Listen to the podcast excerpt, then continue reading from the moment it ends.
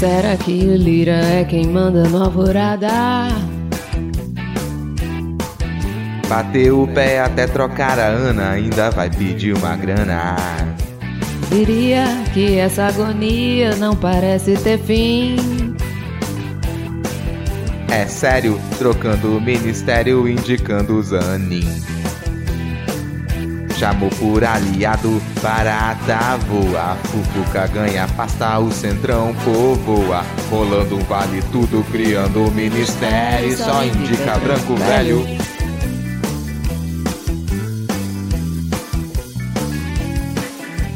Vejo um problema e já não tenho paz. Não pode criticar, mas esse homem a união se desfaz. Aponta um problema, digo é sério, isso é ruim. Daí vão te acusar e ninguém vai voltar atrás.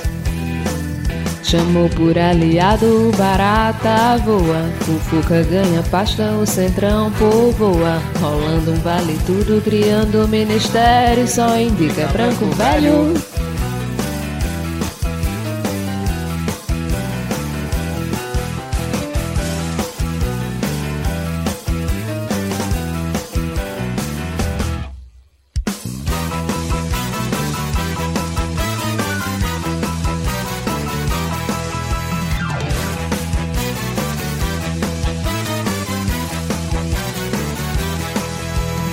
Vejo um problema e já não tenho paz. Não pode criticar, mas esse homem a união se desfaz. Aponto um problema, digo é sério, isso é ruim. Daí vão te acusar e ninguém vai voltar atrás. Chamou por aliado, barata voa. Fufuca ganha pasta, o centrão povoa. Rolando um vale tudo, criando um ministério. Só indica branco velho. Sério, esse é o problema. Sério, quem é que governa? Escolhe o ministério, engole o próprio ego e demite branco velho.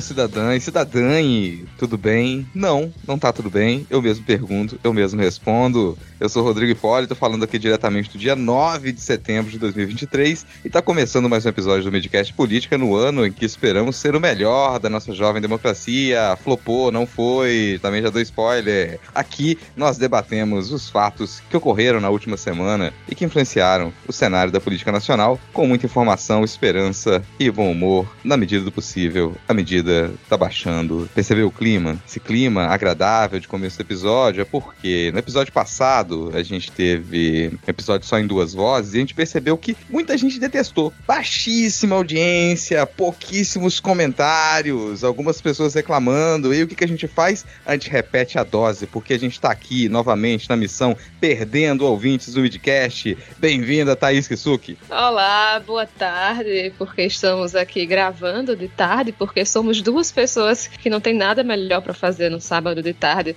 além de gravar um podcast que os ouvintes talvez não ouçam, porque não, novamente não temos a bancada inteira. Estamos aqui nesse clima de ressaca de 7 de setembro, né? Instaurou-se uma nuvem pesada em cima dos céus brasileiros e aí estamos vivendo essa maldição. Todos do podcast tiveram compromissos que muitas vezes não coisas agradáveis e aí coube a nós segurar aí essa batuta e não deixar o, os nossos ouvintes, os que ainda escutam, mesmo quando são só duas pessoas. É, cara, o pessoal aí, guerreiro, né, na audiência do Midcast. Brincadeira, gente. A audiência continua firme. Muito obrigado por vocês que continuam a ouvir a gente. Mas a gente quer mais comentários. No episódio passado a gente teve poucos comentários. A gente vai falar deles aqui. Mas pode comentar mais, pode falar mal da gente, pode reclamar, pode cobrar a presença do resto da bancada também. Pô, duas semanas atrás teve bancada completa e depois a galera, né, cansou, reduziu. Mas, então, se você quiser mandar uma mensagem pro Midcast, quiser falar sobre essa, esse segundo episódio a duas vozes, a gente tá no Twitter com o perfil podcastmid e também lá no Blue Sky como midcast. Além das nossas redes sociais, né, a minha arroba Lhama na Lama, no Twitter e no Blue Sky também você me encontra como Rodrigo Hipólito. Você tá em todas as redes sociais do mundo, né, Thaís? Quase todas, a maioria. Só não entrei no cu ainda. Nem vou entrar. Mas sim, na maioria como Thaís Kisuke e no Blue Sky como kisuke.me, que é o endereço do meu site. Entrem lá, vejam, é legal. Sim, pô, divulgação animada. É legal, né? gente. Entra lá. Entra Ó, lá.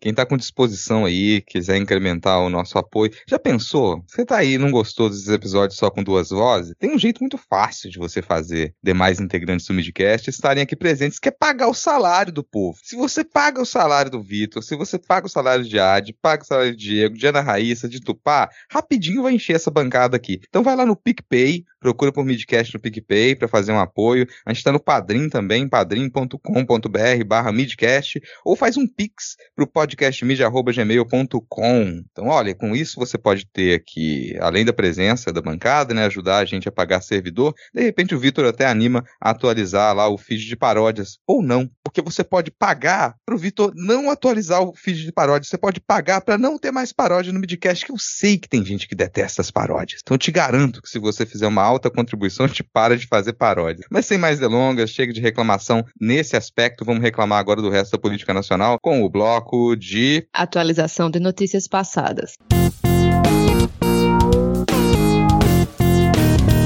Eu quero começar esse bloco, falando de atualização, né, Thaís, com um comentário de ouvinte, olha só. Porque na, no episódio passado, a gente falou sobre as Forças Armadas, sobre a reforma da, da Previdência, como que isso aconteceu dentro das Forças Armadas, essas discrepâncias de salários, de benefícios para o alto escalão e por baixo escalão, que normalmente sofre, né? E teve um ouvinte que mandou uma mensagem pra gente. É, não vou falar o nome, não sei se a gente pode falar o nome do ouvinte aqui, mas o comentário ele foi, assim, certeiro, né? Porque a gente falou por alto, a gente fez uma piadinha ali com relação às bandinhas, ao apoio a esportistas, ao esporte nas Forças Armadas, e bom, nem isso tá desse jeito também não. Dá para complementar. Então, o que o ouvinte disse foi: no episódio mais recente, a gente fez um comentário sobre as coisas boas nas Forças Armadas e citou a capacitação dos esportes e a bandinha. Esse ouvinte é músico e namora um militar e acha que não temos e devemos lutar pelo enxugamento das Forças Armadas. No caso específico dos músicos, há uns anos a União acabou com um quadro de músico como carreira de Estado, ou seja, músicos são temporários e não podem e podem trabalhar no máximo oito, an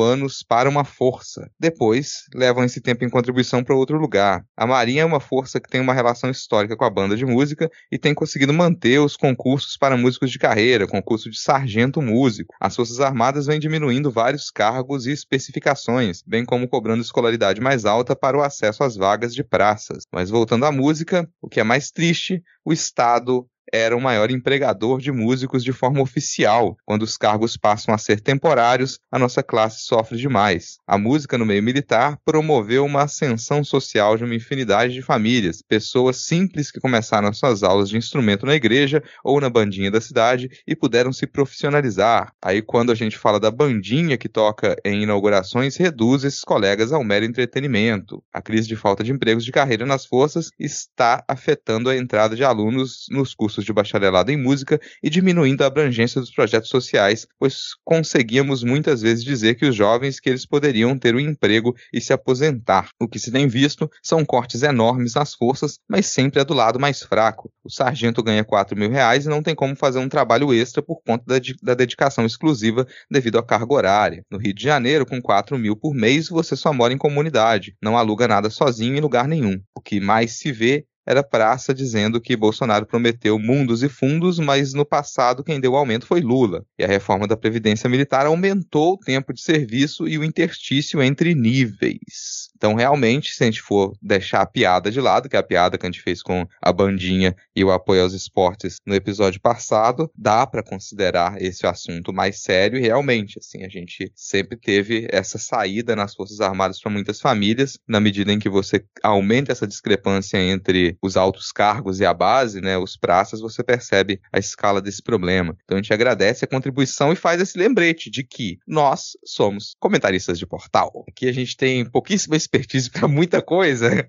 Então é sempre bom, gente, quando vocês corrigem a gente. Não é ruim, tá? Não é ruim, pode vir corrigir à vontade. Se tiver xingamento, a gente vai cortar o xingamento, mas quando é um comentário assim, pô, super cabível que a gente escorregou em alguma coisa, é sempre bem-vindo. Mas feito esse adendo, vamos para mais uma notícia que rolou essa semana, porque depois de muito, muito, muito tempo, um certo mausoléu será retirado do Ceará. É o mausoléu do Castelo Branco. Ele vai sair do Palácio da Abolição. O governador do Ceará, que é o Mano de Freitas do PT, declarou que esse mausoléu do Castelo Branco vai ser retirado do Palácio da Abolição, que é a antiga sede do governo do estado. Então, isso pela, já é uma notícia boa. Honestamente, eu não sei o que, que o mausoléu do Castelo Branco estava fazendo lá até hoje, a não ser que fosse, sei lá, algum lembrete das, dos desagrados da, da ditadura, né? A gente tem uma de monumentos aí pelo país que eles fazem essa, essas homenagens aos generais ditadores dos anos 60 e anos 70, nome de escola escola, nome de rua, nome de praça, por mim já desfazia tudo. É, plenamente de acordo, né? Inclusive porque aqui na,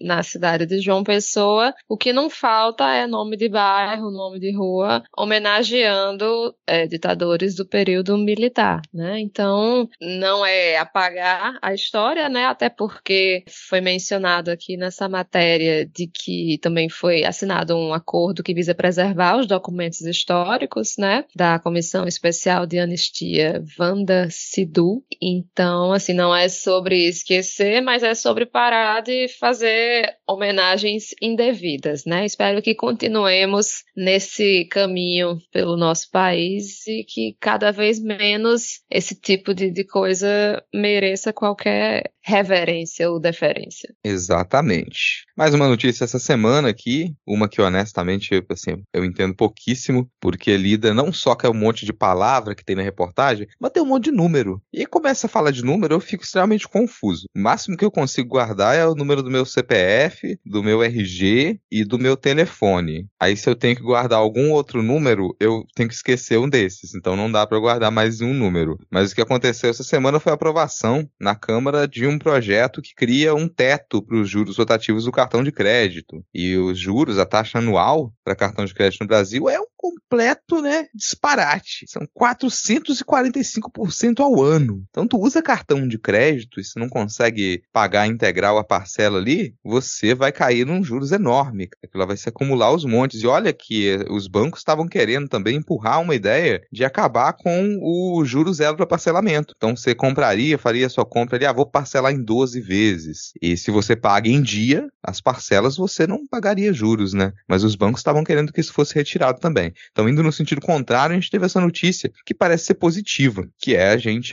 ter um teto aí para os juros rotativos de cartão de crédito. A gente fica até com o pé atrás, né? Porque, pô, uma ideia positiva, onde é que tá o golpe? A gente está conseguindo tirar alguma coisa dos bancos? Não sei, parece ser positivo. E parece ainda mais ser positivo, Thaís, quando a gente vê a lista de deputados que votaram contra. Pois é, né? Os nomes que a gente vê aqui que votaram contra foi basicamente todo o PL, né? todo PL, sei lá, tem uns 10 do PL, uns 2 do Novo, porque o Novo não tem muito mais deputado do que isso hoje em dia, né? Amém. E um do, do Republicanos perdido aí no meio, né? Enfim. É, eu achei curioso porque esse projeto é um projeto de um deputado do União Brasil, é o Mar Nascimento, e relatado por um deputado do PT, que apesar do União Brasil ser a base de Schrödinger, né? Do governo, aquele partido que é e não é da base ao mesmo tempo. Mas, enfim, ideologicamente, digamos que não são partidos muito próximos, né? Mas a gente vê assim que foi aprovado com uma boa parte dos, dos votos a favor, né? Teve poucos votos contra, segundo essa lista do, do Congresso em Foco. E, assim, pelo que eu, eu tentei entender um pouquinho, né, sobre esse, esse projeto, também, obviamente, não entendo muita coisa, mas como você falou, né, que a taxa média anual é de 445%, e esse projeto, pelo que eu consegui entender, era que era uma proposta da, da Câmara que fosse no máximo de 100%, e que aí os bancos teriam que apresentar uma contraproposta, talvez esteja aí a pegadinha, que teriam que apresentar, ó, a proposta em discussão na Câmara estabelece um prazo 90 dias a partir da publicação da lei para que as emissoras de cartão de crédito apresentem uma proposta de regulamentação a ser aprovada pelo Conselho Monetário Nacional. Se não for feito, o total cobrado a título de juros em cargos financeiros não poderá exceder o valor original da dívida. Então é como se fosse assim, a gente está dando essa proposta aqui e aí se vocês não fizerem uma contraproposta vai ser o que a gente está tá falando aqui. E uma, dos, uma das coisas que se, se justificam, né, o que eles tentam, o que se tenta justificar as, as grandes taxas dos cartões de crédito é porque a taxa de inadimplência é muito alta, né? Segundo os dados do Banco Central, a inadimplência do crédito atinge cerca de 50% das operações. Mas mesmo assim, os juros de 400% são considerados abusivos por especialistas.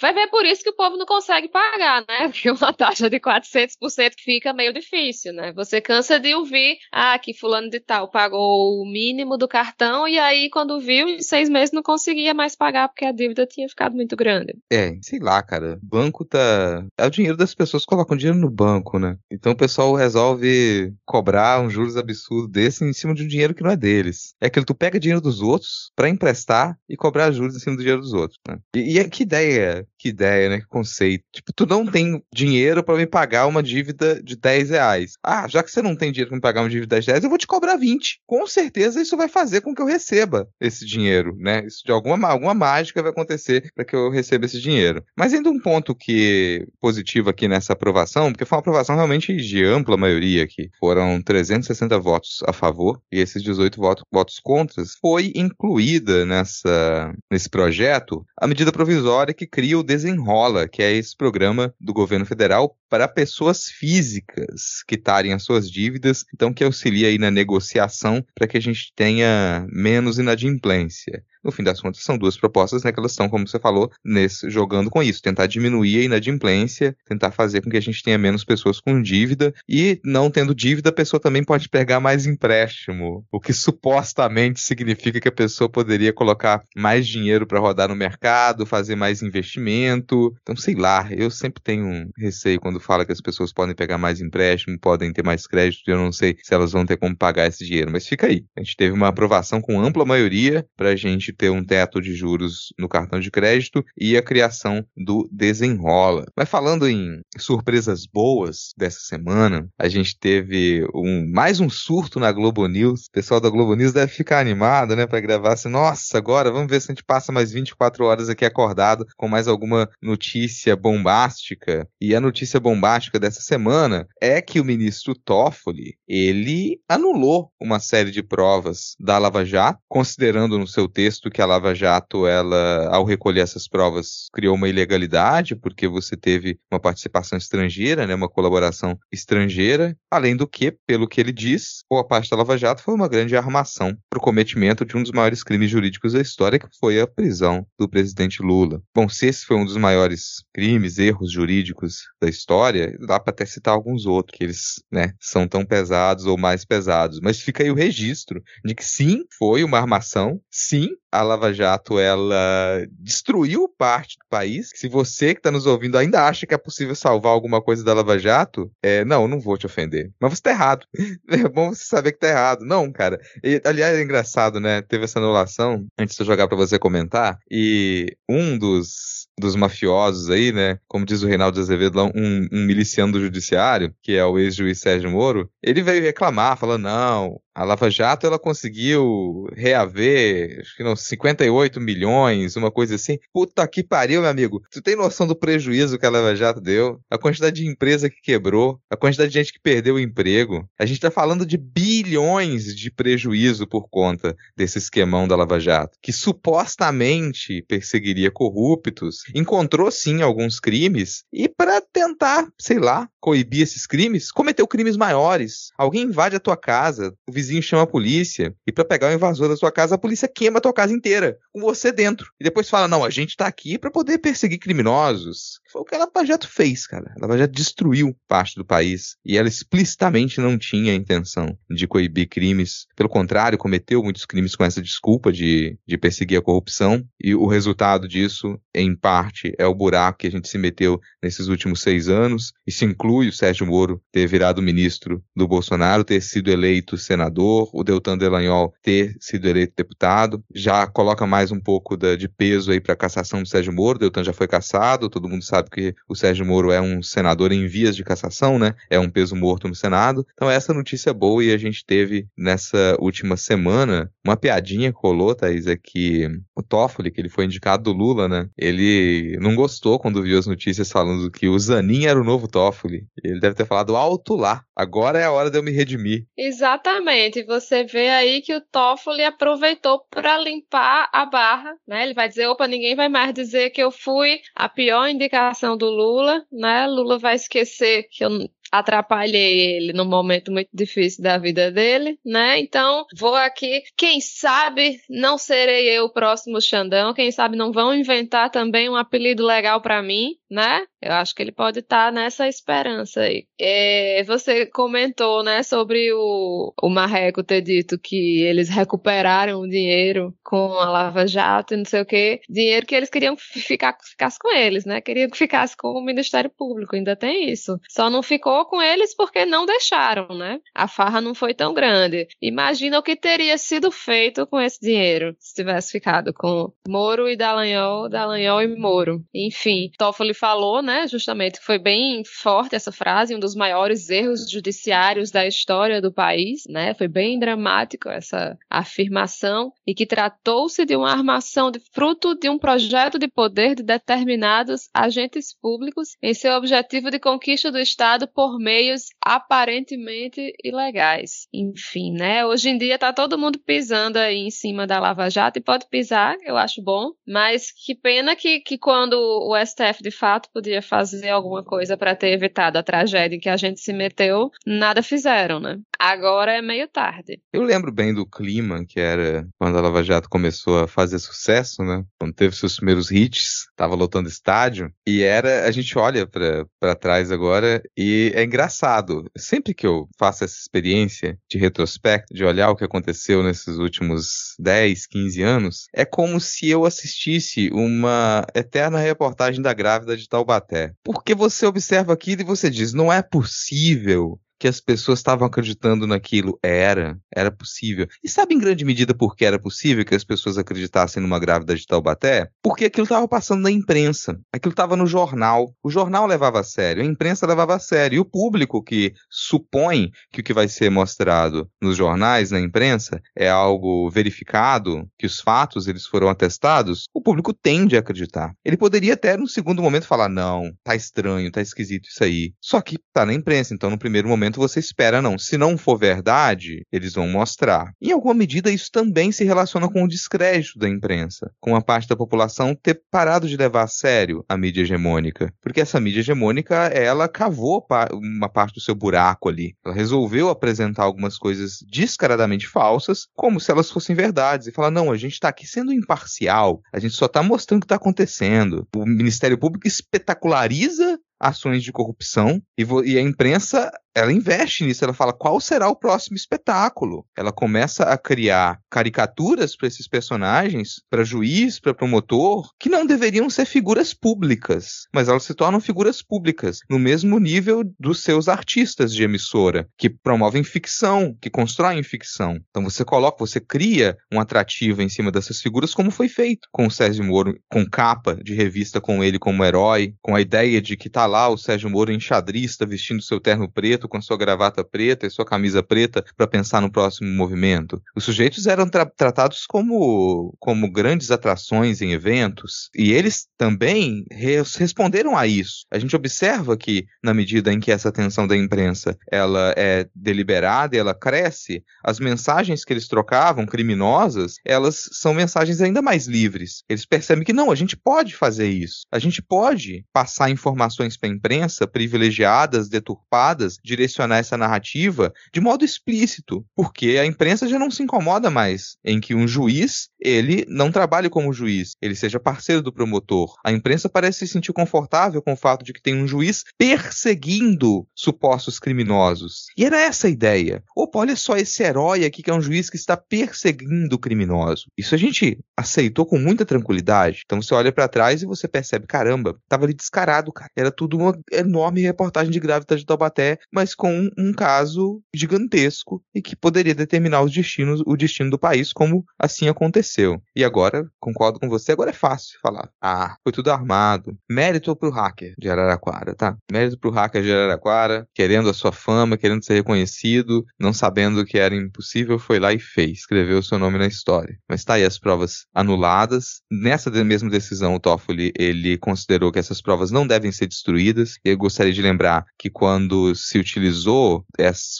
as informações reavidas na operação spoofing, o Sérgio Moro, ele queria que esses, essas provas, elas fossem destruídas. Incluso, sabe-se lá qual tipo de prova ou mensagem que pudesse incriminá-lo. Estranho, né? O sujeito, ele tinha certeza da sua honestidade, ele comemorou uma operação que ela traria luz sobre essas mensagens deturpadas que o hacker vazou, mas depois ele queria que essas provas, essas informações, elas fossem destruídas. E agora o Toffoli coloca uma pedra em cima disso. Não, essas informações não podem ser destruídas porque gente, isso aqui é um caso que ele ainda vai repercutir. A gente vai continuar a avaliar essa situação, então isso não acaba aqui. Estou anulando essas provas porque elas foram medidas de modo ilegal, mas isso não deve ser destruído. Se a pessoa está querendo destruir provas, está estranho. Alguma coisa aí tem. Mas isso é uma da, das explosões dessa semana que passou. A outra está acontecendo agora. Está acontecendo agora porque, vamos de trás para frente, hoje Thaís. Hoje, o, o Xandão, né? Esse sujeito lombrosiano, o Xandão, ele homologou a delação premiada do Cid, o guerreirinho da família Bolsonaro, homologou a delação, então vamos supor que a delação já foi feita, talvez, né? E ele assinou a liberdade provisória do Cid, considerando que já não tinha mais motivos agora, já que ele passou todas as informações que ele poderia passar, ele não tem como afetar diretamente as investigações e ele está sob escrutínio público que ele poderia ter a sua liberdade provisória. Então isso aconteceu, ele fez o pedido, foi aceito. A gente não sabe o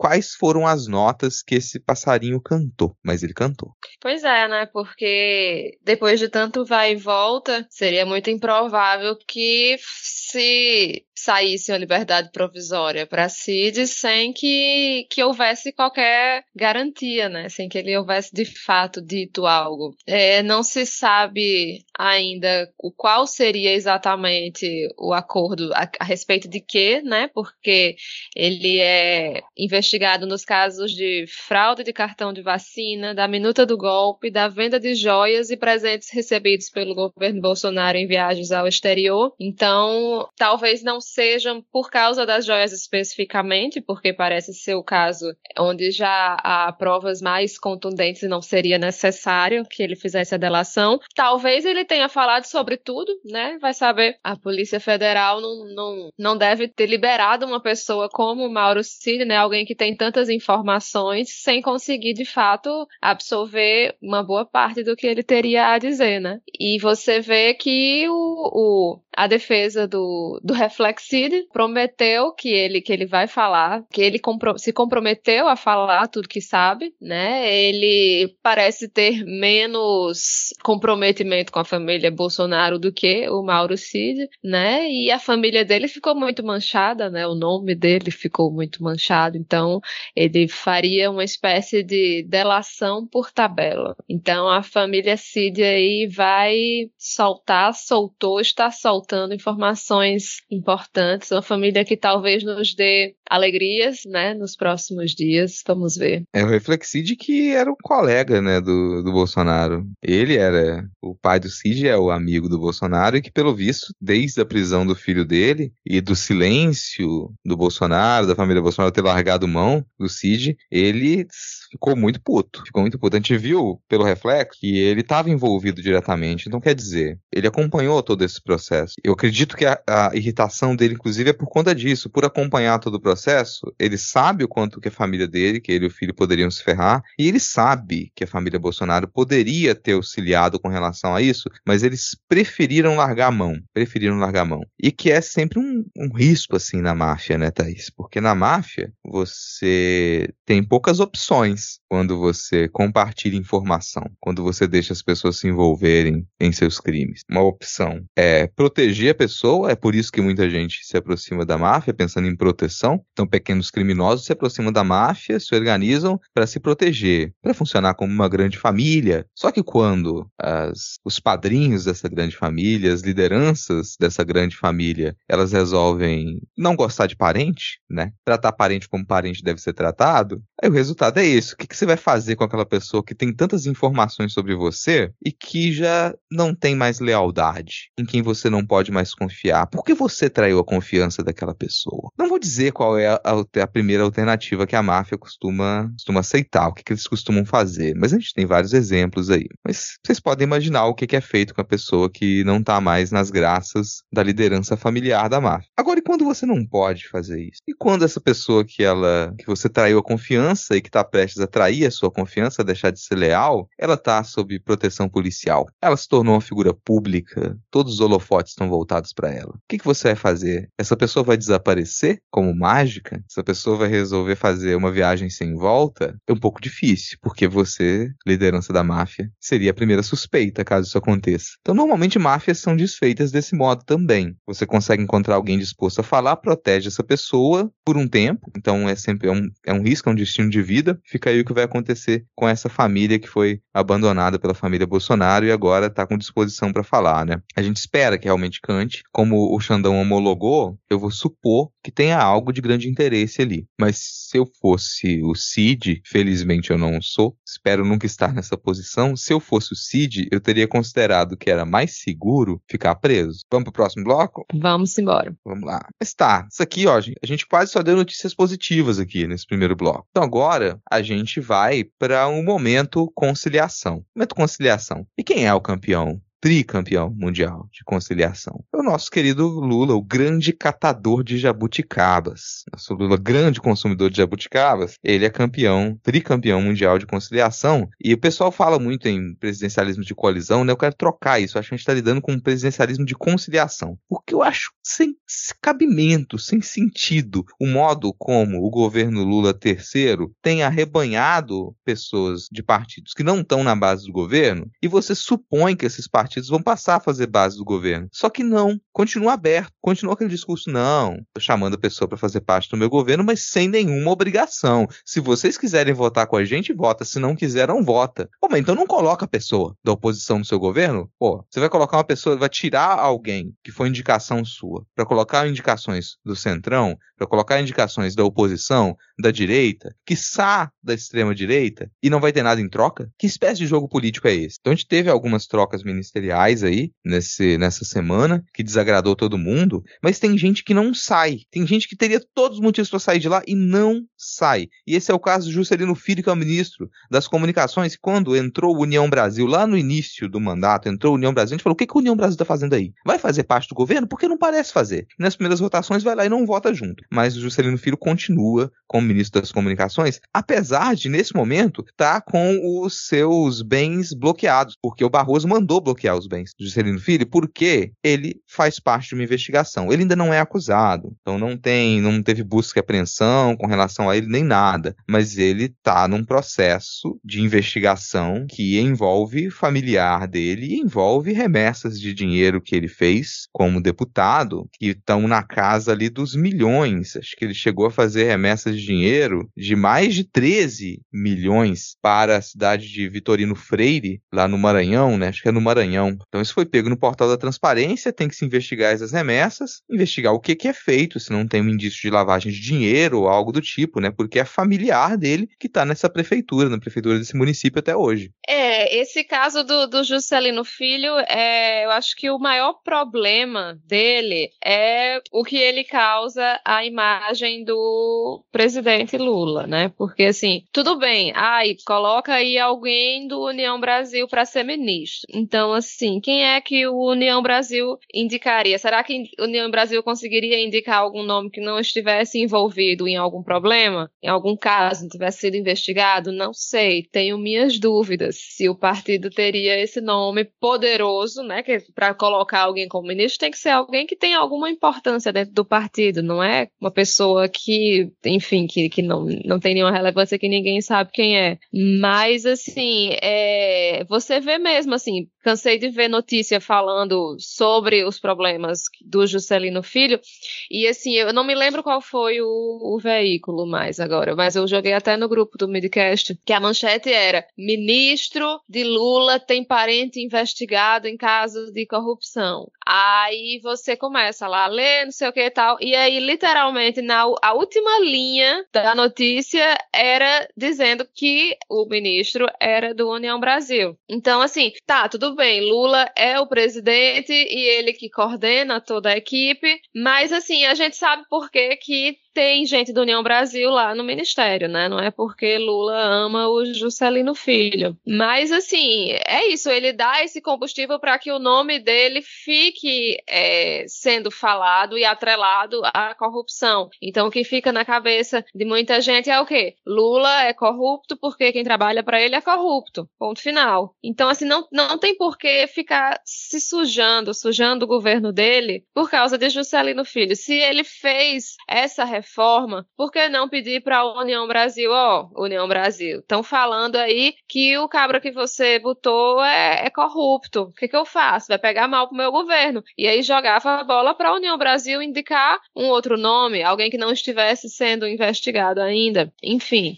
eu acho que o maior problema é esse, né? É, é justamente esse, porque, enfim, ele está sendo investigado, tem indícios de fato, né, de que ele esteja envolvido, tem o caso da irmã dele também. Então, assim, provavelmente existe uma grande chance de que ele precise de fato ser afastado, né? Mas aí vai ser ainda pior se ele for, se quando ele for afastado, quando tiver tiverem encontrado provas, por exemplo, sobre o, o do envolvimento dele, e ele vai estar tá lá dentro do governo. Não sei se o Lula espera que ele, que o Juscelino seja inocentado e que as pessoas esqueçam isso, sei lá, vai saber. Enfim, sei, o Barroso, no fim das contas, não autorizou é, que a PF cumprisse o um mandado de busca e apreensão no, no apartamento do ministro, né, porque não viu provas suficientes na apuração para embasar a medida solicitada pela PF. É, essa irmã dele é a Luana Rezende, que estava no segundo mandato como prefeita de Vitorino Freire e foi afastada né? E aí tá, tudo bem, a gente não tem prova do envolvimento do Juscelino Filho em nenhum crime.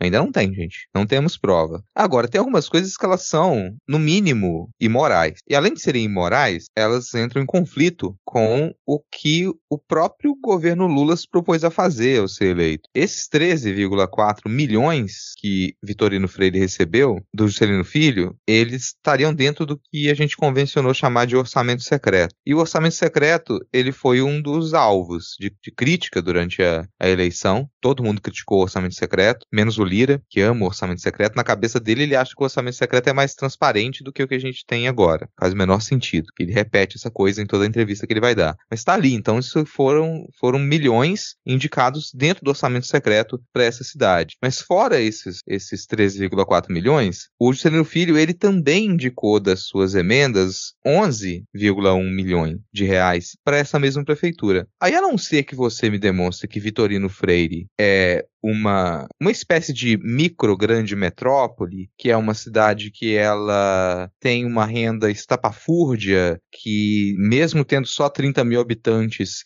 que ela é um polo turístico e que algumas partes do ano ela vai ter centenas de milhares de habitantes, não faz o menor sentido. Não faz o menor sentido. Eu acho muito difícil justificar, muito difícil justificar, é quase 25 milhões de emendas diretamente de um parlamentar para uma cidade de 30 mil habitantes, cuja prefeita é irmã dele e isso não ser considerado imoral. Você não, não imaginar que tem um problema aí. Então, mesmo que a gente não tenha provas de um crime, a gente tem uma situação que explicitamente já colocaria o Juscelino Filho para fora do governo. Mas aí tem o que, que responde a isso, Thaís? motivo dessas pessoas estarem ali. Um dos motivos é o que talvez coloque o Fufuca como novo ministro dos esportes, né? Porque a Ana Moser foi retirada nessa reforma, claro, tinha que tirar uma mulher, não tinha motivo nenhum para tirar a Ana Moser, mas a Ana Moser, ela não é afiliada a partido. Ana Moser não é uma política de carreira, entre aspas. Então era a pessoa ali que não desagradaria nenhum outro partido. Para você tirar outros ministros, você teria, poderia ter que tirar alguém que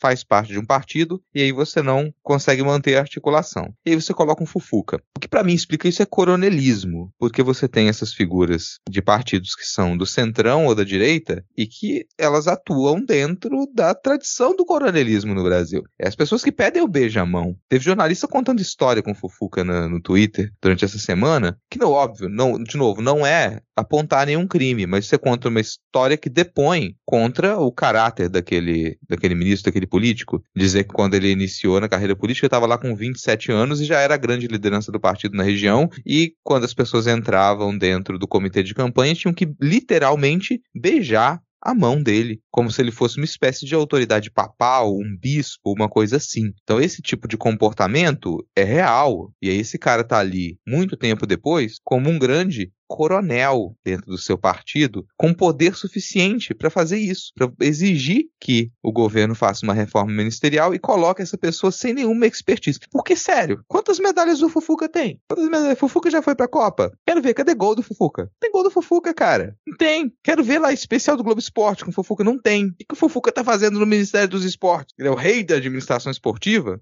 Me mostra, não tem. A única coisa que explica isso é, é essa política essa articulação política atrelada a um tipo de jogo que todo mundo sabe que é pernicioso e que já cansou de ser criticado. Então, ao mesmo tempo que a gente estava falando lá, o que, que permitiu, qual o cenário que permitiu que as pessoas adorassem a Operação Lava Jato. Um estereótipo de jogo político que era baseado nisso, num beijamão, numa troca de favores e que ninguém mais suportava. Aí você vem agora e me repete essa história. Se me repete, tu vai colocar esses grandes, essas grandes lideranças, esses grandes coronéis partidários no lugar de quem realmente tem competência para trabalhar. Você começa a justificar a crítica dos outros. É uma bola fora enorme, cara, fazer isso. Muita gente ficou revoltada e com razão. Isso deu, essa saída da Ana Moser, deu trela até para Damares vir falar que esse governo governo não valoriza as mulheres. E aí você vai fazer o quê? Dizer que a Damares está errada? Isso não, cara.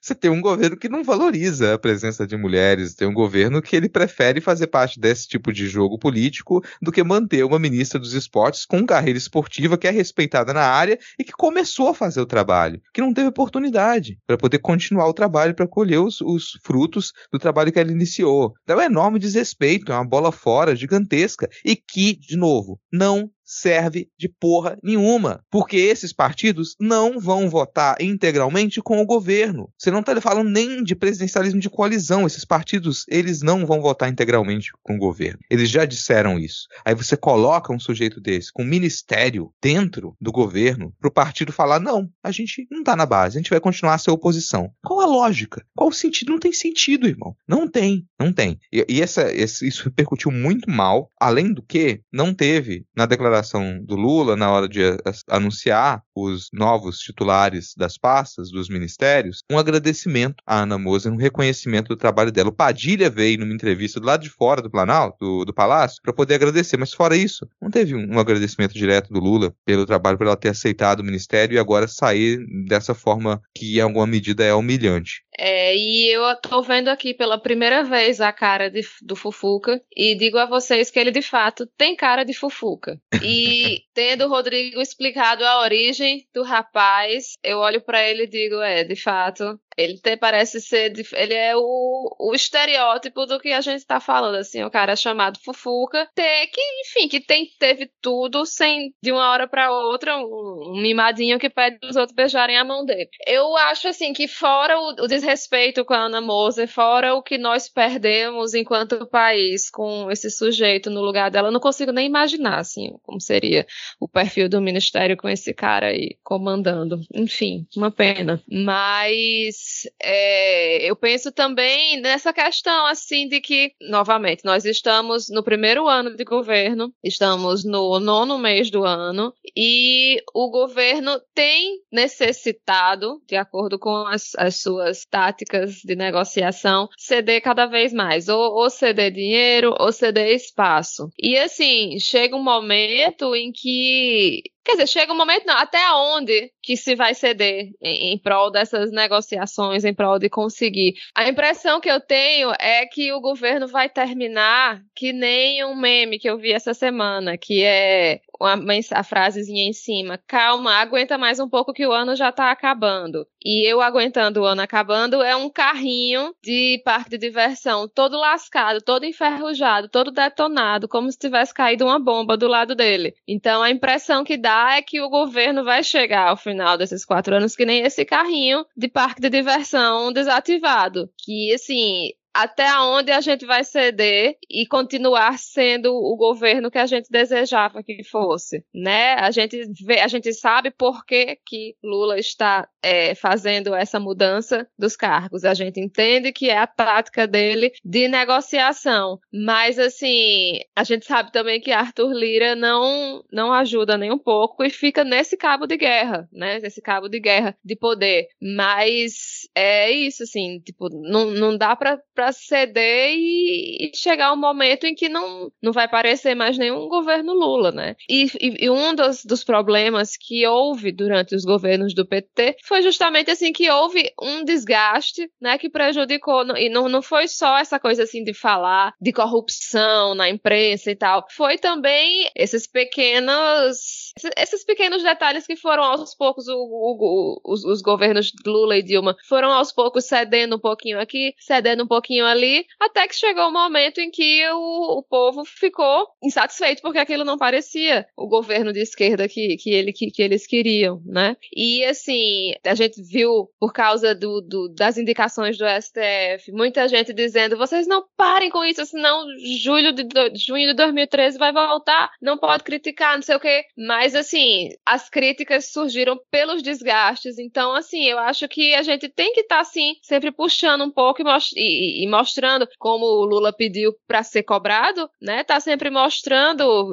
olha só, tipo, isso daqui a gente não quer, isso daqui a gente não aceita. Ok, você quer fazer as suas negociações para aprovar os seus projetos? Compreendo, mas existe, existe um ponto, assim, que não dá para ceder o tempo inteiro, né? Se ceder o tempo inteiro, daqui a pouco o Alckmin vai ser presidente. E não vai ser nem por causa de golpe, vai ser porque Lula vai olhar e dizer: não, tudo bem, se para eu conseguir eu vou ter que, que ceder aqui. É nesse momento o Alckmin é presidente, tá? Vou lembrar. nesse, enquanto a gente tá gravando aqui, nosso presidente é Geraldo Alckmin, porque o Lula tá, tá viajando. Ele é Geraldo Alckmin, que ele também é ministro. Inclusive. Ele é ministro da, da indústria do comércio, né? Que só complementar isso aqui, Thaís, ele é ministro da indústria do comércio, que foi desmembrado, e agora a gente tem um ministério Ministério das Micro e Pequenas Empresas, que ele foi criado para poder pegar o Márcio França, que era ministro de Portos e Aeroportos, e passar para o Ministério das Micro e Pequenas Empresas e liberar o Ministério de Portos e Aeroportos para o Silvio Costa Filho. Não, e eu me lembrei agora de uma afirmação do Flávio Dino esses dias, tentando defender o patrão, né? E ele me soltou uma frase de que eu não vou lembrar aqui exatamente, mas ele falou que o governo não é um governo de esquerda. Eu cheguei fiquei toda me coçando, assim, porque até onde a pessoa vai para defender o, chefe, né? Que o governo não é um governo de esquerda, é uma coalizão de diversas frentes do país, não sei o que, não sei o que, não sei o que. Então, assim, para lá, Dino. O governo tem que ser de esquerda, né? A gente entende, frente ampla, pá, beleza, massa. Mas o governo tem que ser de esquerda, por favor. E, e assim, não faz sentido, tá, Dino? Não faz. Porque uma coisa é você ter coalizão, e outra coisa é você dizer que o governo que foi eleito, que o projeto de governo no qual a gente votou, não é um projeto de esquerda. Não, não vem com essa. Daqui a pouco você vai falar, a gente não é um governo nem de esquerda nem de direita, a gente é um governo pra frente. Se você me mandar o dinheiro preto, aí você tem que se fuder.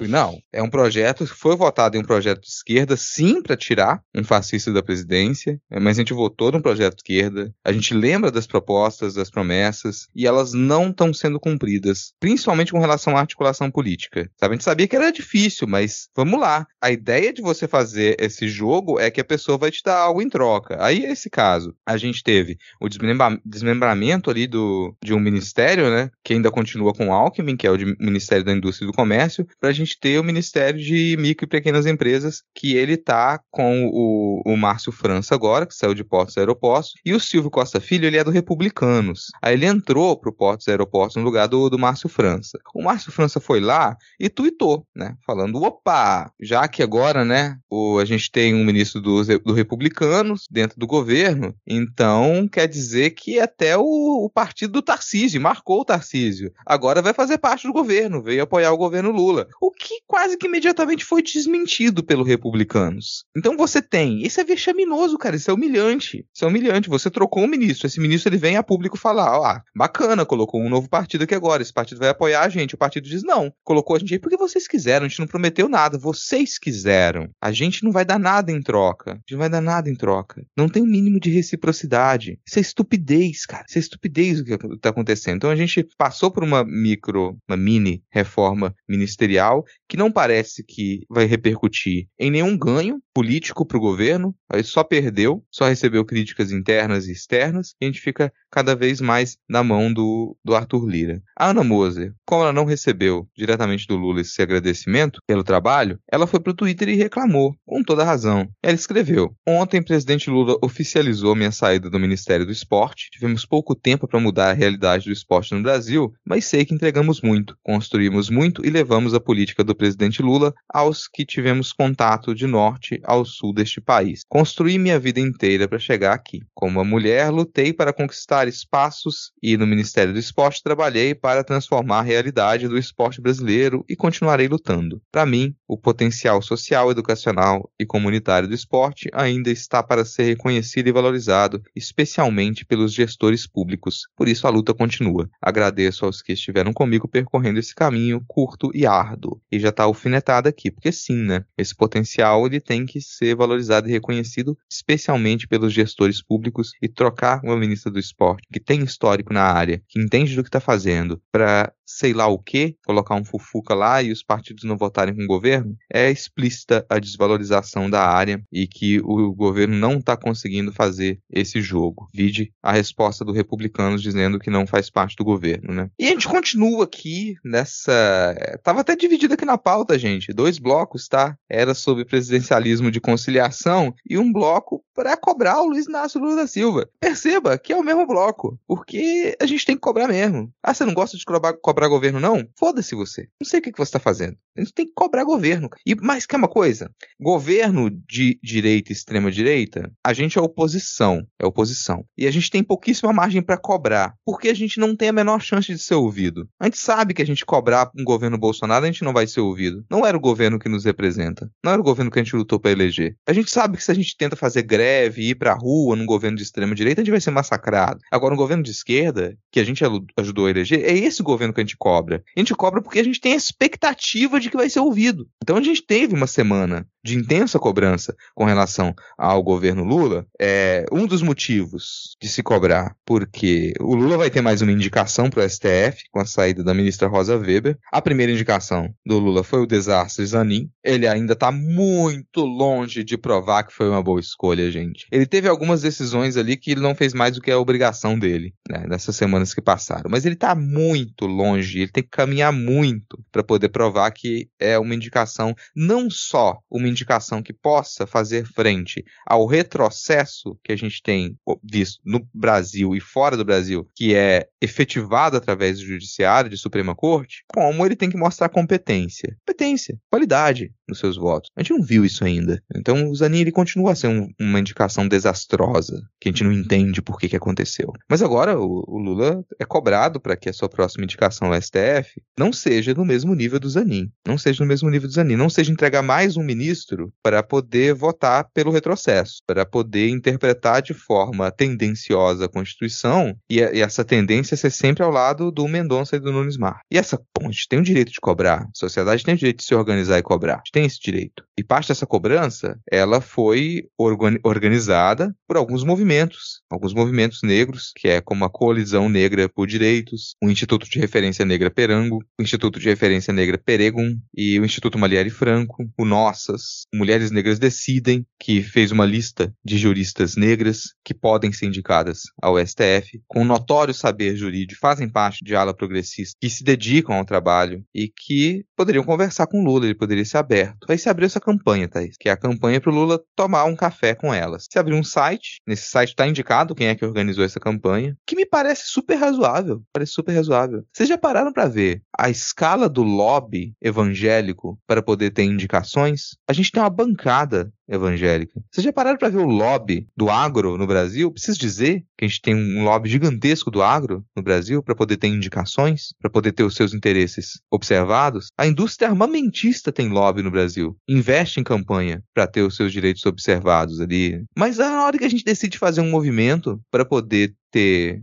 a representação, a boa representação de pessoas negras, de ala progressista, de direitos humanos, em cargos no STF, a gente é rechaçado. Não pode. Ah, não, isso aí não pode. Fazer lobby pelos direitos humanos não pode. Pelo boi, pela bala, pela Bíblia pode. Mas por uma mulher negra, não. Aí é você massacrar o governo. Aí é você querer eleger o Bolsonaro de novo. Aí não dá. E essa campanha, ela ainda acontece, tá ali. Aconteceu de alguns dos divulgadores dessa campanha também começarem a ser atacados. O caso mais notório é o do Gregório do Vivier, que ele foi postar, como várias outras pessoas de influência na mídia postaram o mesmo texto, o texto padrão de divulgação da campanha. Mas uma parcela da militância petista, junto com uma parcela da militância esquerda PCO, junto com uma parcela de alucinados de direita, resolveram sair divulgando que essa era uma campanha orquestrada pelo Gregório do Vivier, que ele individualmente estava se colocando no poder de cobrar o presidente da República. Assim, ele individualmente poderia cobrar, tá, gente? Qualquer pessoa individualmente pode cobrar. Qualquer autoridade pública pode cobrar. Então nem isso estaria errado. Mas resolveram colocar como se fosse uma campanha dele. Então uma galera que até nisso demonstrou racismo. Até nisso, porque não se deram ao trabalho de clicar no link do site e ler que esse site e essa, e essa campanha ela é organizada por pessoas pretas. Não, preferiram considerar que essa campanha é organizada por um branco.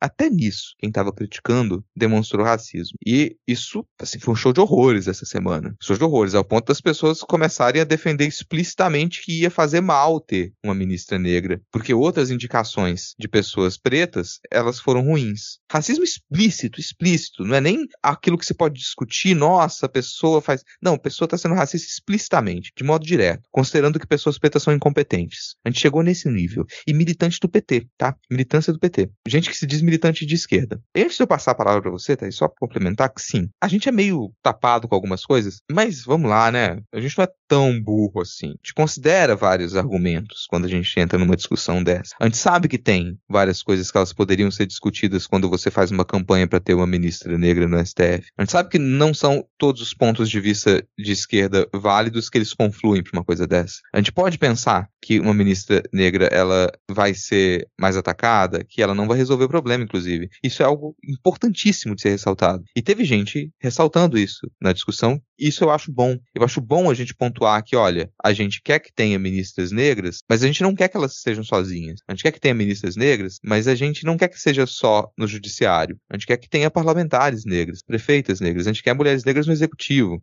E a gente não quer um número pequeno. E a gente não pode tacar pedra no primeiro erro. Não é o mesmo peso, a mesma medida, definitivamente, porque nunca foi na história. Então você pode ter certeza que se a gente tiver uma ministra negra e ela vacilar em algumas decisões, não vou criticar do mesmo jeito que eu critico o Zanin. Porque o Zanin é o enésimo homem branco naquela desgraça daquele STF. Então, se ele faz merda, ele tem que ser criticado nesse mesmo nível. Agora, se tem a primeira mulher negra no STF, eu vou criticá-la como a primeira mulher negra no STF. Eu não vou criticar colocá-la como o enésimo branco lá fazendo merda. Então pensa nisso, a gente tem, sabe-se lá quantos anos de branco fazendo merda naquele lugar. Então, na hora que você vê algum parlamentar negro tomando uma decisão ruim, um jurista negro tomando uma decisão ruim, pensa que para isso você tem trocentas decisões merda de branco que tá lá dominando o cenário. Então você quer poder fazer crítica depois? Você quer resolver a situação? Não basta uma ministra negra. A gente tem que ter um monte de parlamentar negra, prefeita, governadora, uma futura presidenta. A gente tem que ter juízas negras em todos os tribunais. A gente precisa disso espalhado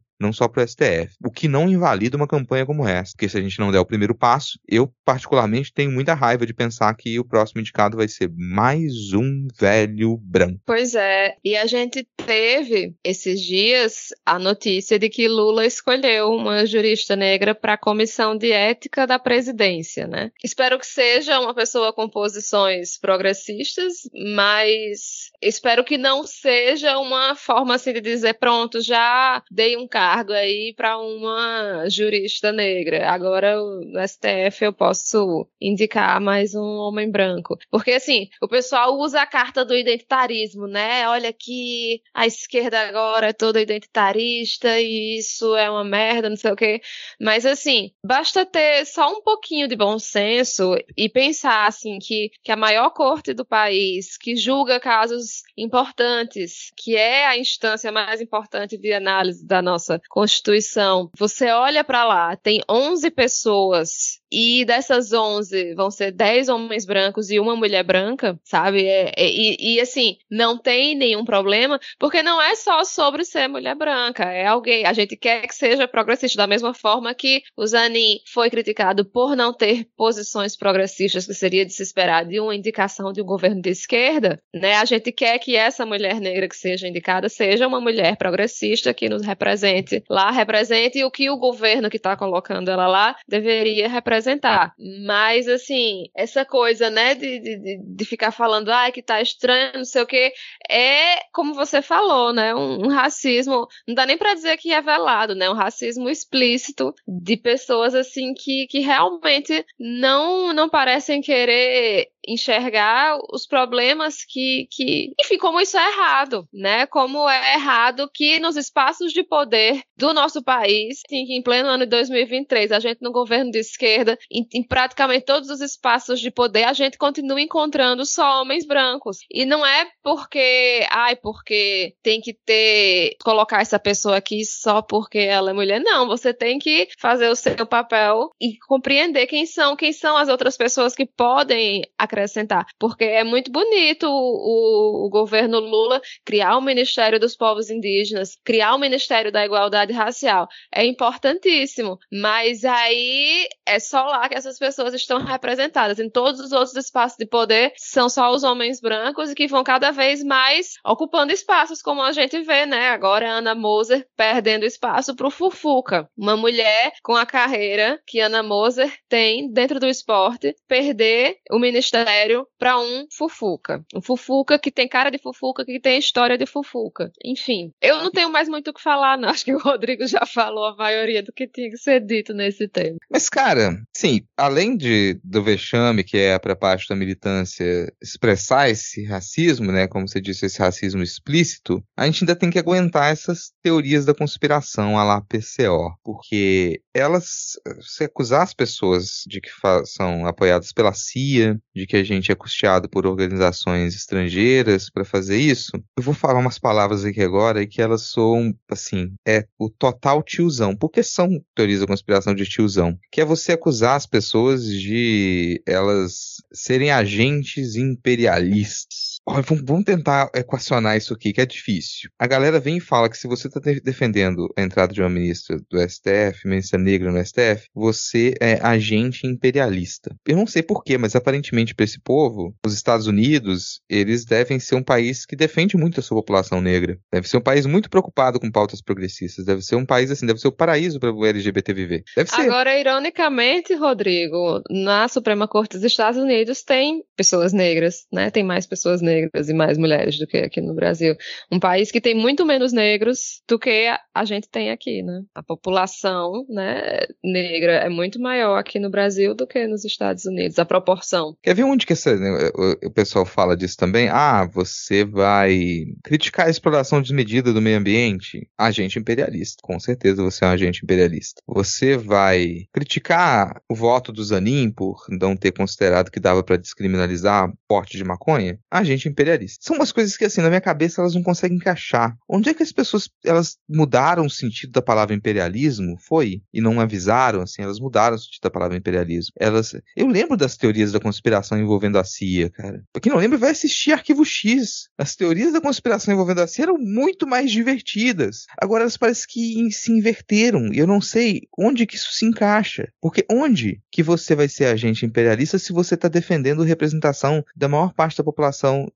brasileira que é de mulheres e negras? Onde que você está defendendo? Você está tendo uma postura imperialista quando você diz que a gente deveria preservar o nosso meio ambiente ao invés de permitir que empresas estrangeiras venham para cá lucrar com a exploração do solo amazônico. É, joga a carta, julgado, tá? joga a carta do identitarismo que resolve, explica tudo. É, isso, isso eu, o show de horrores dessa semana com relação a isso ainda me deixa um pouco chocado, porque qualquer tentativa de crítica ao governo está recebendo ataque em massa, assim. E não é como aquele ataque em massa orquestrado que a gente via por robôs quando a gente criticava o Bolsonaro durante o governo dele, não é. Porque lá a gente percebia, era um monte de robô, eram respostas armadas, era um enxame de robôs que vinha em cima de você. Era... Agora não. É, é, dá para ver que é um, um, ataque orgânico, que as pessoas que uma base petista, uma base de esquerda, fica revoltadíssima quando você critica o governo. Eu ainda quero entender melhor esse comportamento, porque são as mesmas pessoas que até pouco tempo elas estavam defendendo que você tivesse um governo mais progressista. Elas estavam preocupadas com os direitos das mulheres, elas estavam preocupadas com os direitos da população queer. E agora elas se comportam no sentido exatamente oposto. Isso é o que mais me assusta, assim. Essa, essa, não tem mais medo, não tem medo de se comportar no sentido oposto, como se tivessem feito um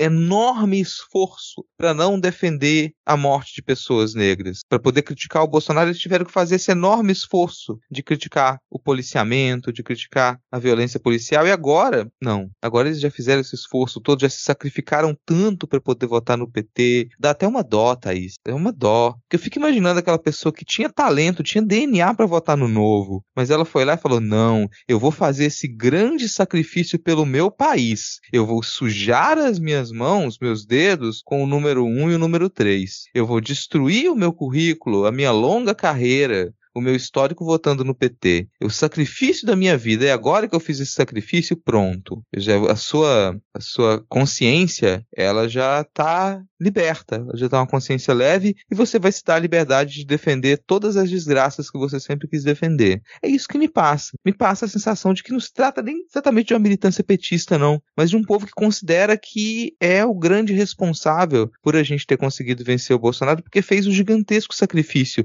de não votar em fascista, porque era uma escolha muito difícil. A pessoa poderia ir lá e votar para eleger o Bolsonaro ou ir lá e votar para eleger o Lula. Aí o que aconteceu? A pessoa perdeu um braço porque votou no Lula, perdeu a casa, o que, que aconteceu? Como é que foi esse grande sacrifício? Conta pra gente. Conta pra gente como é que foi esse sofrimento no pós-eleição. Porque agora vocês são os heróis da nação, que conseguiram livrar a gente do Bolsonaro e eleger o Lula. Então agora que vocês elegeram o Lula, vocês podem querer que o Lula tome decisões compatíveis com as decisões que seriam do Bolsonaro, é isso? E que ele indique pessoas que vão tomar as mesmas decisões que os bolsonaristas tomavam? Qual o sentido de você eleger o Lula se não é para ele tentar fazer o oposto daquilo que ele fez? Porque, de boa, eu sei que eu tô me estendendo, mas, gente, eu não queria que o Lula voltasse. Ah, vai, vai parecer estranha essa declaração, mas eu não queria que o Lula voltasse. O Lula não saiu de idade, eu queria que ele estivesse descansando. descansando. Eu queria que ele estivesse descansando. Eu não queria que ele que tivesse que voltar o Lula para a presidência do Brasil. Não. Eu queria que a gente tivesse outros quadros de esquerda que tivessem condição de vencer o Bolsonaro, tanto em 2018 quanto em 2022. Eu queria que o Lula pudesse ter saído da prisão depois de ter passado por aquela injustiça e tá em casa tomando a sua cervejinha e acompanhando a cassação do Moro. É isso que eu queria. Eu não queria um terceiro mandato dele, mas era a única alternativa, porque era a única pessoa capaz de vencer o Bolsonaro nessas condições. Tanto que conseguiu, nas condições mais injustas possíveis. E ele conseguiu. A gente não, não existe um nome maior do que ele na esquerda do Brasil. Mas eu não queria que fosse, eu queria um governo ainda mais de esquerda. Mas tá, era o gente, modo da gente conseguir tirar o governo Bolsonaro. E é para isso que a gente elegeu, para tirar o governo Bolsonaro, porque a gente entende que aquilo lá é o pior caminho que o Brasil poderia seguir. Ah, agora a gente vai aceitar decisões que elas são similares? A gente vai aceitar essas mesmas pessoas que elas estiveram na base do governo Bolsonaro, alimentaram a morte, a, a, deram margem para o Bolsonaro comandar a morte de 700 mil pessoas no Brasil? A gente vai aceitar essas pessoas em cargos-chave, em ministério? A gente vai aceitar a indicação para STF de pessoas que votam junto com os, os 20% do Bolsonaro lá, que são os ministros que ele indicou, e que são incompetentes, incapazes, estúpidos, retrógrados ao extremo, que eles não fazem a menor questão de esconder o que eles são e o que eles vão continuar fazendo ali por esses próximos 30 anos, acho que a gente tem que aceitar isso, achar de boa? Não, cara. Não. A gente votou no Lula porque era o jeito de tirar um governo fascista. Então a gente não tem que aceitar, dar margem nenhuma para que decisões típicas de um governo fascista elas continuem a ser tomadas. E isso inclui a gente fazer pressão para que a gente não indique mais nenhum conservador para a Suprema Corte. Porque a gente está se ferrando muito. A gente tem que parar de se ferrar em algum momento. Contexto, gente, né? Vamos lembrar que não, como é que foi a eleição passada e parar com esse medo de que, ah, se eu criticar o Lula, o Bolsonaro vai voltar. Ele já é inelegível. Se você quer que a extrema-direita não volte ao poder, a gente precisa que o governo pare de tomar decisões que elas sustentam a extrema-direita, como indicar ministro conservador para o STF, como manter ministros nos, nos ministérios que eles estão ligados, sempre estiveram ligados à base da extrema-direita. Então isso a gente tem que tirar. Feito esse longo comentário, é, acho que até que dá para. Tem uma outra crítica que o pessoal está fazendo ao Lula nessa semana, e que aí eu já não sei se eu considero tão justa, tá? Não me parece justa. Que é, a gente está passando por essa situação nos estados do sul, principalmente no Rio Grande do Sul. Rio Grande do Sul, nessa última semana, teve enchentes, inundações gigantescas que varreram cidades do mapa. A gente está com. Daqui a pouco vai chegar a 50 mortes, mais 50 e poucos desaparecidos. Então é um desastre que a gente está passando. Desastre fruto de mudanças climáticas que a gente está passando no Rio Grande do Sul e que não é só desse ano. Vem de anos anteriores, que a gente teve uma série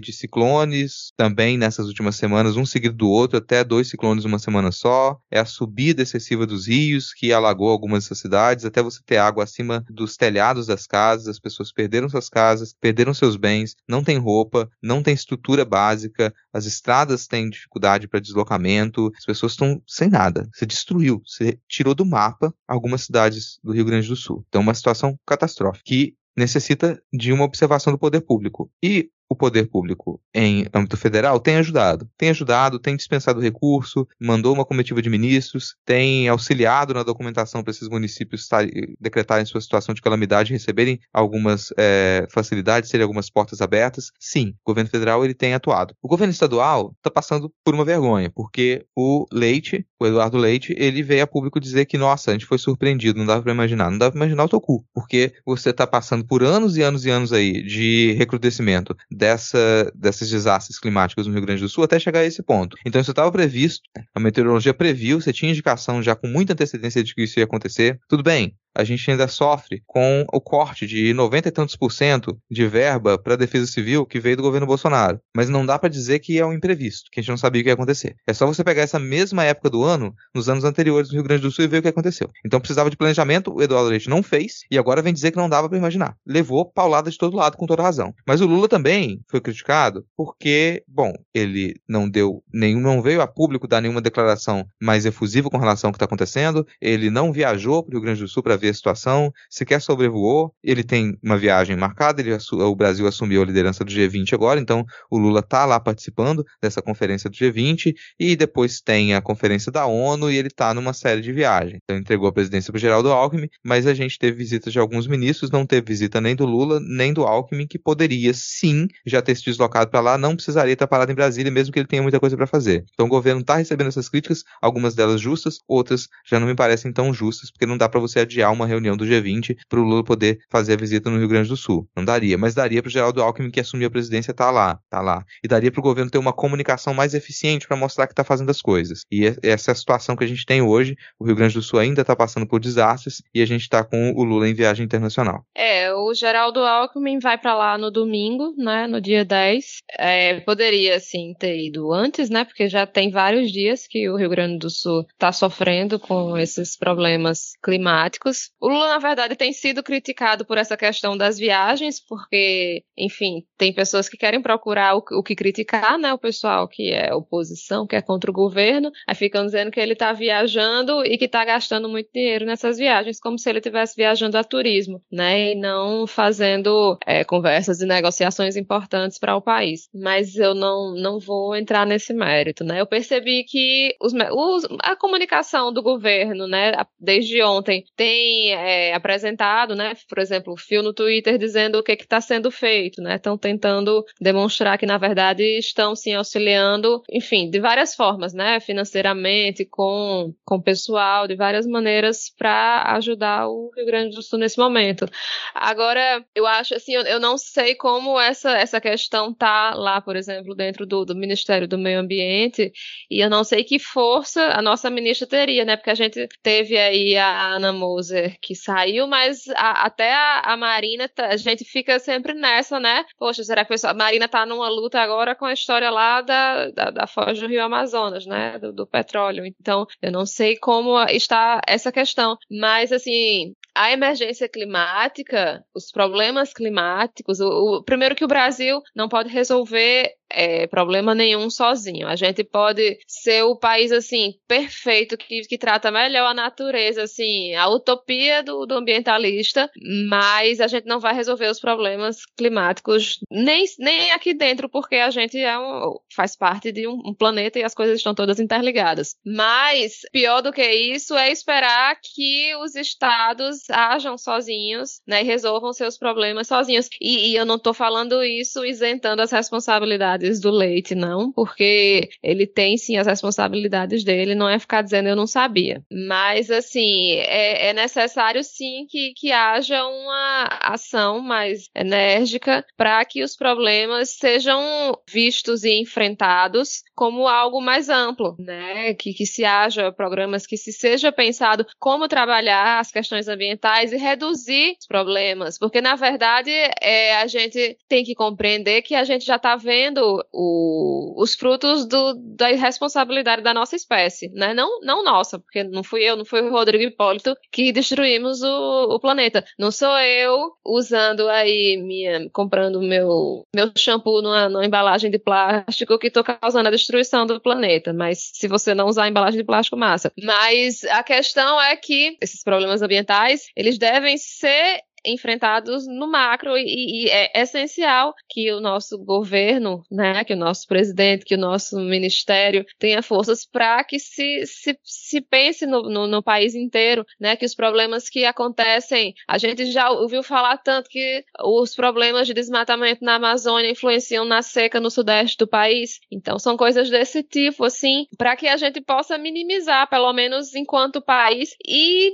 enfim, mostrar também, né, já que o governo continua nesse movimento assim de se querer se mostrar uma potência que se preocupa com o meio ambiente, para que hajam planos efetivos para parar com essa história, assim, porque o Rio Grande do Sul está sofrendo agora com ciclone, com chuva, com tudo, mas aqui mesmo na, na minha cidade, provavelmente na sua cidade também, Rodrigo, a gente cansa de ouvir que a chuva de, sei lá, de julho choveu num dia tudo que devia ter chovido no mês, e aí teve um desabamento, e aí morreu um monte de gente, e assim, tipo, são coisas que acontecem todos os anos no país inteiro e que chega de ficar falando eu não sabia, eu não, não posso prever a chuva, não posso parar a chuva, né? Então, é, é mais, uma, mais uma tragédia acontecendo no nosso país, né? Não dá para impedir o rio de subir porque choveu muito. Então, o que, que a gente pode fazer para minimizar de antemão né, os problemas que podem surgir por causa do, do desarranjo climático que a gente tem no, no nosso planeta atualmente? E ó, já fica o aviso para qualquer governo estadual, qualquer governo estadual que assumiu nessa última, nesse último pleito e de imediato não pensou em, em criar uma comissão própria para poder lidar com a crise climática, não pensou em um fundo apropriado para poder ter ali, você tem o dinheiro já separado o que vai acontecer, porque vai acontecer, vai acontecer. Não é dizer que do dia para a noite a gente vai conseguir lidar e impedir impedir que alguns desses desastres aconteçam, não. Mas se você tem o fundo já separado, se você tem um plano de ação da Defesa Civil, das polícias, das brigadas, para poder lidar com isso de imediato, de forma rápida, com certeza você minimiza essa ação, essa, esse desastre, né? Você minimiza. Ainda vai acontecer muita coisa ruim, mas você consegue minimizar e você consegue dar uma resposta que deve ser dada, porque o que você espera do poder público é isso, que você tem um problema dessa escala e o governo público consiga dar uma resposta. Aí quando o governo estadual vem e diz, fomos surpreendidos, não tem condição.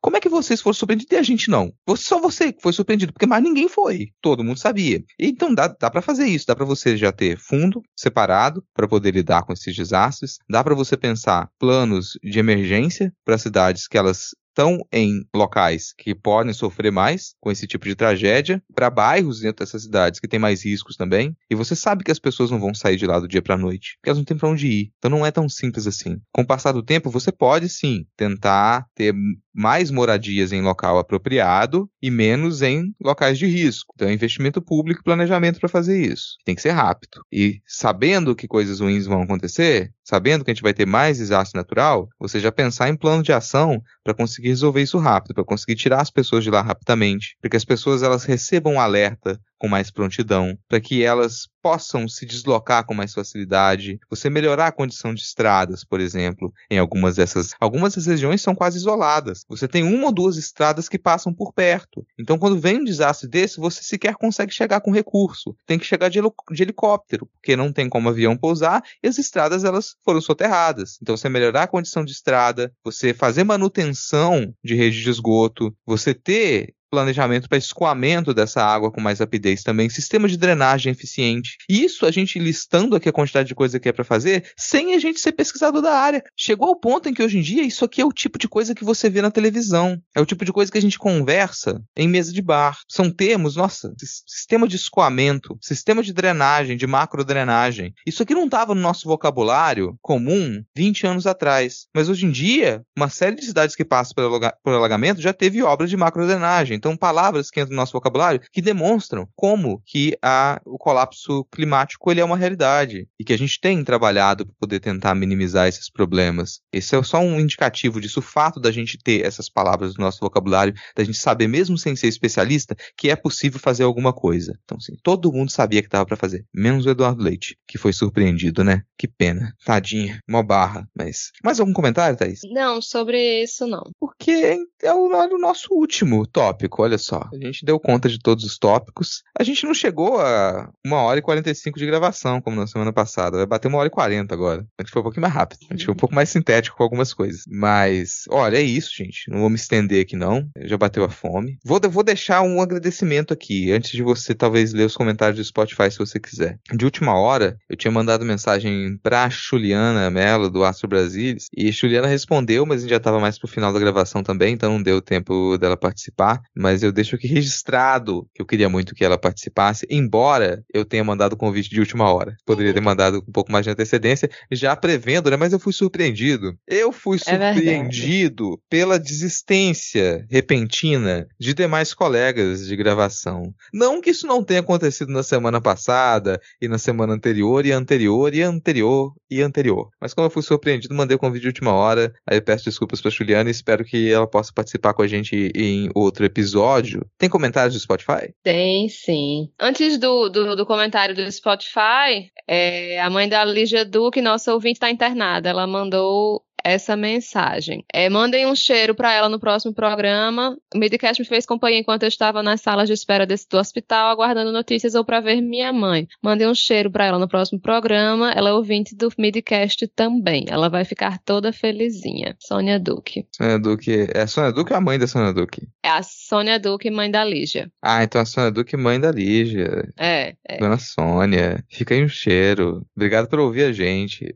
Obrigado assim, Obrigada. por ouvir, por suportar a gente. A gente fica muito feliz. E que esse episódio também tenha dado para passar um tempo aí, tenha sido minimamente divertido. E agora, Thaís, agora a gente tem comentários do Spotify. Temos comentários. Como os ouvintes sentiram falta da bancada cheia, tivemos quatro comentários no Spotify. Então, eu vou ler todos quatro. O primeiro comentário é de Paulo, exclamação, exclamação, exclamação. Achei o Rodrigo comedido nesse episódio. Isso é bom, porque as bizarrices do governo governo anterior ficaram para trás. O problema é que algumas continuam. PS, amo quando Thaís usa o termo cabra. Valeu, Pedro. Vou continuar falando cabra aqui, com certeza. E aí, Rodrigo, você achou que você estava mais comedido no episódio passado? Eu não sei, eu não escuto o programa. Foi mal, gente, não escuto o programa. Mas, de repente, é porque eu não xinguei tanto. Quem sabe? Às vezes acontece, mas tem negócio também que a gente faz uma balança ali, né? Às vezes quando o Vitor tá participando, aí o Vitor ele fica super comedido. O que me incentiva a xingar mais, a ficar mais puto da vida, em resposta ao comedimento do Vitor. Lucas Nascimento falou: ideia, dia da democracia, feriado nacional 8 do 1. Memória de que o preço da democracia é a vigilância constante, mas é uma instituição que se mantém firme. Entre parênteses, como dá? M da Rochella, M da Rochella tá comentando todos os todos os episódios praticamente, e a gente tá lendo todos os episódios. Deveriam investigar possível envolvimento do vereador que propôs o dia 8 do 1 como dia do patriota. Ainda bota todos que votaram a favor na mesma investigação. Fica aí a dica do nosso ouvinte. José Gonçalves foi sensacional. Ah, e concordo plenamente que tem que manter o dia do patriota. A gente deveria parar todo ano para rever e rir dos melhores momentos daquela pataquada. Não sei se eu consigo rir, porque me dá muita raiva.